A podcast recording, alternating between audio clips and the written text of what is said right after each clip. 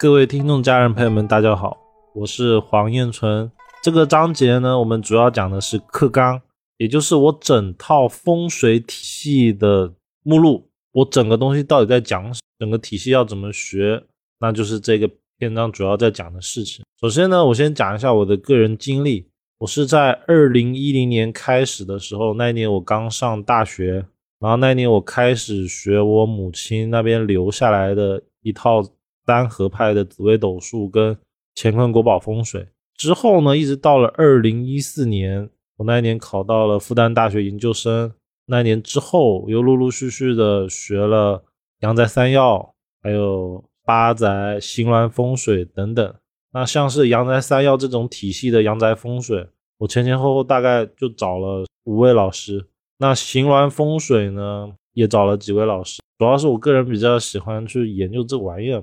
再来呢是现在市面上网络上能看到的资料，我基本上都有，因为我光买就买了两个 TB 的资料，啊，其实就单纯的觉得好玩，觉得这一块比较有兴趣，所以整个资料呢，我把它分成形峦风水跟理气风水，然后按在阴阳宅两块来做区分。理气的部分呢，我个人是以归藏法，也就是归藏法为核心衍生出来的各种。理气法来应用到阳宅上面，这什么意思呢？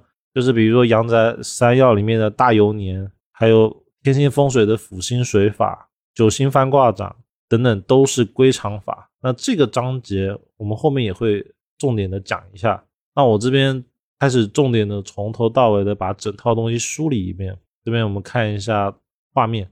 呃，首先呢，第一章节我会讲的是风水基础知识一千问。我从常见的什么大门风水啊、厨房风水等等，挨个把常见的所有问题呢都讲一遍。但是呢，这里面会涉及到一些像是财位啊、文昌位的东西。如果我一直重复的讲，就我每个问题里面都讲一遍，说文昌位在哪里，那我个人觉得有点麻烦。所以我在提到的时候，我只会提到说，比如说财位不要留破，但是我不会说财位要怎么去判断。那财位的部分呢，我专门有一个。章节会去讲，包括文昌位、财位、子女位、夫妻这种感情位，我都是有一个专门的章节的。比如说财位，要记得就是在理财风水那一章；那文昌位呢，就是在文昌风水那一章；感情位呢，就是在感情风水那一章可以看到。不然的话，可能很多学员听的时候可能会发现说，哎，怎么只讲了一半？其实不是只讲了一半，是这个部分我在其他章节讲过了。然后，因为这个地方实在出现的频率太高了，而且比如说像财位一讲，可能就可以讲半个小时，所以重点还是把它挪到重点的地方去，将来方便大家学习会比较好。风水基础知识一千问呢，除了我们常见的门主照以外，我还会讲一些我们常见的形峦的形煞，比如说像是天斩煞啊，或者像是外局的那种电线杆、高架桥。包括说现在可能才有的那种高楼层有的中继水箱，大门外有没有电梯，还有像消防栓等等，我都会提到。其他呢，如果后面还有人在问的话，我也会再做补充。那这一块呢，我主要作为一种叫基础性来讲，就是让所有初学者能够学会，然后有稍微有点基础的人也可以稍微有点帮助。但是呢，我里面比较不会涉及到理气的部分。比如说用那种像大游年去判断说哪个宫位的吉凶这一块，我不太会去讲。应该说，我把理气这一块，我会单独的拿出来说。像八宅大游年，我就会专门有一章是八宅大游年来讲。那阳宅基础风水知识一千问呢，我主要只会用到八卦理气风水，也就是比如说坎位正北方就怎么样代表了什么，或者是左边右边龙虎四象风。因为这两个风水，一是比较容易去理解，二是它比较容易上手，所以这边重点的先说一下我的整课程的思路跟逻辑。所以看一下我这张表，基础知识，再来是八卦理气，八卦理气里面还会再分形峦风水，形峦风水里面有长眼法、龙虎四象、过路阴阳的一些思路，比如说一二三四要高，六七八九要矮，但是为什么要高？为什么要矮？还有。像六的位置，它其实不用高也好，为什么？这些其实都有专门的章节我去讲。可能因为我录的东西比较多，然后不同的平台啊，它其实有时候它会和谐掉，就是这个章节它可能会判断有问题，它就不见了。所以很多东西不是我没讲，而是有可能它没办法存在那个位置。所以呢，呃，想要系统的学习的朋友一定要记得，我全网通用的名字叫做燕纯易学，就是我本人的名字加上易经的易，学习的学两个字。那这边跟大家说。有一些平台是所有的东西都可以看的，但是有些平台它不能打广告，所以这边自己可以揣摩一下。尤其是那个有小绿人头像的，其实是最全的。再来是风水书籍，我这边会稍微的带一些阳宅属性的风水书籍哦，比如说阳宅三要啊、阳宅十书、阳宅爱中篇、阳宅撮要、阳宅大全，还有阳宅大成，包括都天滚盘珠。都天滚盘珠，我可能还会重点再讲一些，因为它跟我所学的三合派的紫微斗数其实是有相关性的。再来是悬空紫白飞星，那我个人是不用小悬空的，因为小悬空我试下来确实没法得心应手。悬空的话，我只用流年的紫白飞星。如果要看三元论的话，会看密函通鉴，还有一个是大悬空，稍微参看。那整个学习的内容呢？主要会从常见的形峦判断阳宅的吉凶，就直接知道说这个地方哪里好哪里不好，是对人啊、对财运、对事业还是对感情、贵人是哪一块不好？比如说有个地方它破损了，是对身体的哪一个地方不好？主要会印在哪个地方？包括说哪一个流年可能比较容易发生这件事情，然后如何通过形峦风水这种格局法，加上理气的一些。向来判断说，哎，这间房子会生男生女，会不会赚钱，会旺在哪一房？这家房子的感情怎么样？哪一年有灾等等，这是一个比较重要的章节。再来呢，是会重点讲一下如何催旺房子，比如文昌啊、财运、库位、感情位等等，让自己住的房子越来越好。这边包括说啊，怎么去挑房子，比如说楼盘有好几栋楼。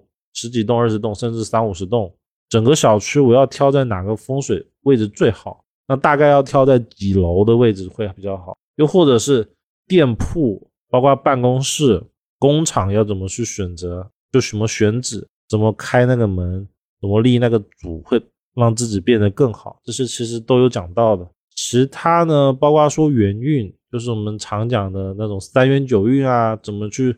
放催财的东西啊，像常见的鱼缸或者是一些吉祥物等等，这些也都有讲到。还有吉祥物在什么情况下可以用，什么情况下不可以用？比如说五帝钱，五帝钱它其实不是拿来催财，五帝钱它更多的是一种金属性的物品，所以它可以拿来去催旺要旺金的地方，比如说西北方啊等等。那这些呢也都有系统的性的去讲。再来呢。